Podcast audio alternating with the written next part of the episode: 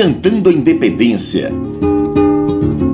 Diálogos em prosa, verso e melodia.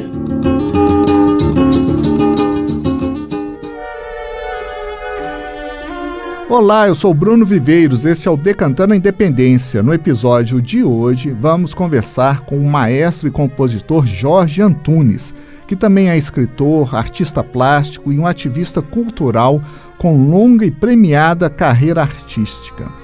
Obrigado, maestro Jorge, pela presença. Eu já vou colocar aqui a minha primeira pergunta.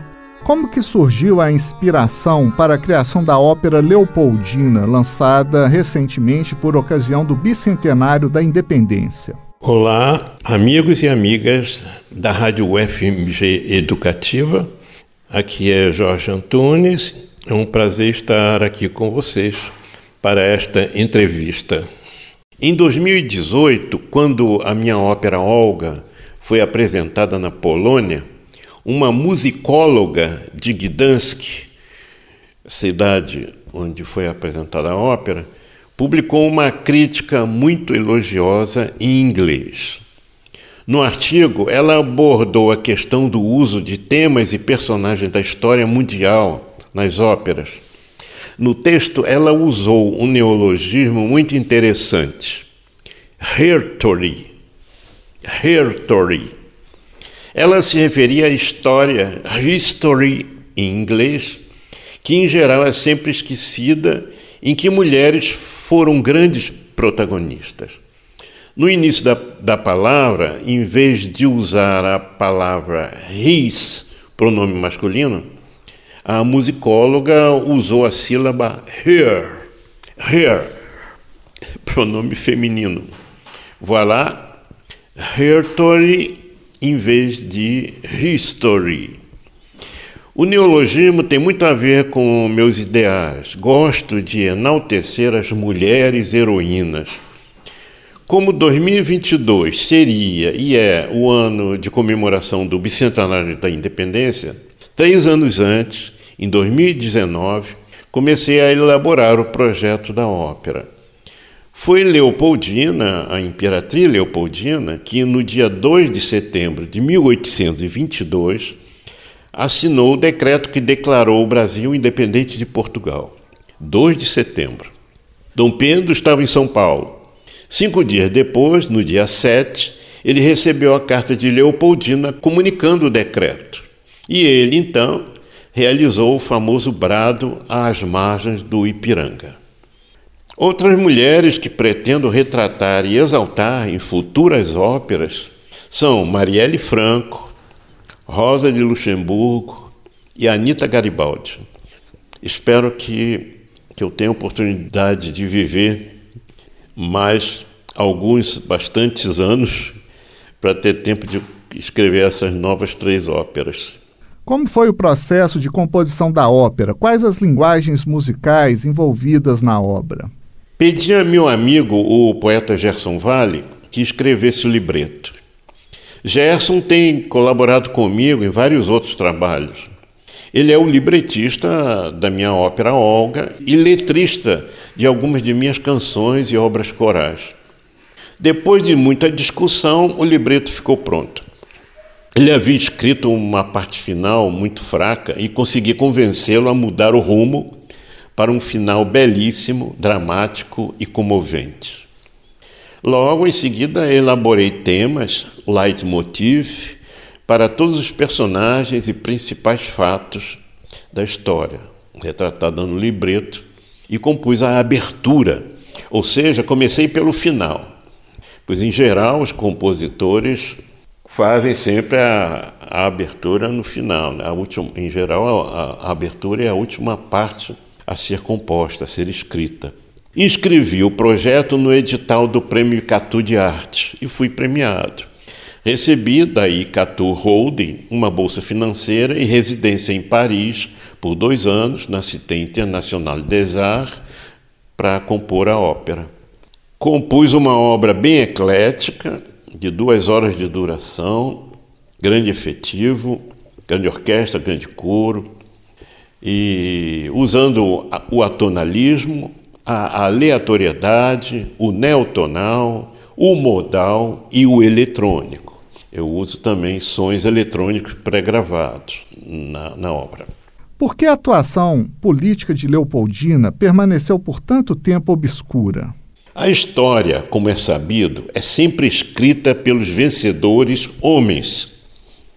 No Brasil, o machismo vigora há séculos, até hoje. Assim, o protagonismo histórico das grandes líderes e lutadoras é sempre apagado e esquecido. No Japão, quando se descobre, se revela que um político tem amantes, o coitado envergonhado pratica suicídio. No Brasil, a sociedade aplaude, celebra e admira os homens que têm amantes. A sociedade, o povo, tem grande admiração pelos machões pelos pegadores. O Teatro Municipal do Rio de Janeiro acaba de anunciar agora, no início de agosto, a futura montagem da ópera Domitila, do meu querido amigo, colega, o compositor João Guilherme Rippert, diretor da Sala Cecília Meirelles.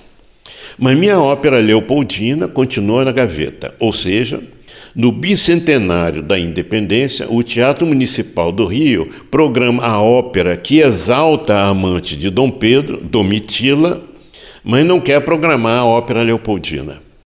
Qual a importância de pensar o processo de independência do Brasil a partir da perspectiva de uma mulher como a princesa Leopoldina? A importância está justamente na necessidade de uma revisão histórica, para que sejam dadas à luz da história trazidas ao conhecimento coletivo os grandes feitos femininos, os nomes de nossas grandes heroínas e lutadoras. Como a arte e a imaginação cultural podem contribuir para a construção de uma visão mais crítica acerca da realidade brasileira e também da história do Brasil?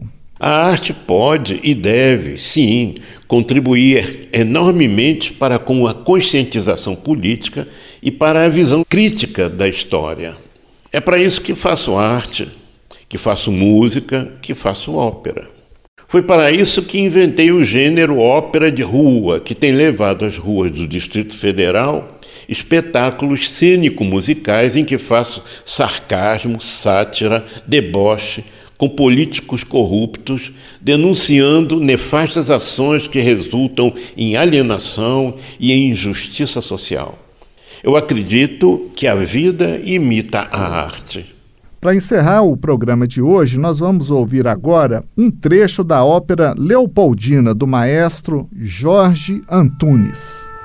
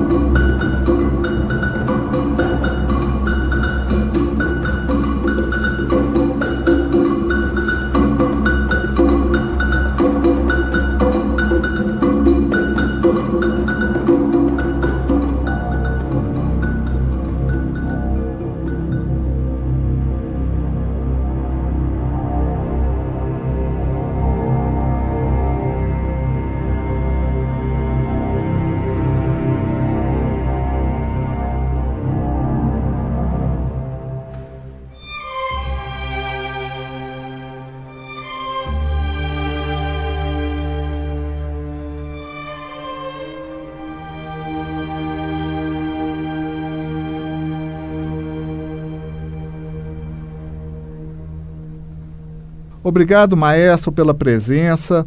Agradeço à produção, aos realizadores do programa Decantando a Independência e deixo aqui também meu agradecimento e abraços para os amigos ouvintes. Obrigado aos ouvintes que nos acompanharam no episódio de hoje. O Decantando a Independência volta em outra oportunidade com mais informação, mais debate, mais música, mais história da independência do Brasil. O programa de hoje teve roteiro e apresentação de Bruno Viveiros e os trabalhos técnicos de Clarice Oliveira. Decantando a Independência. Diálogos em prosa, verso e melodia.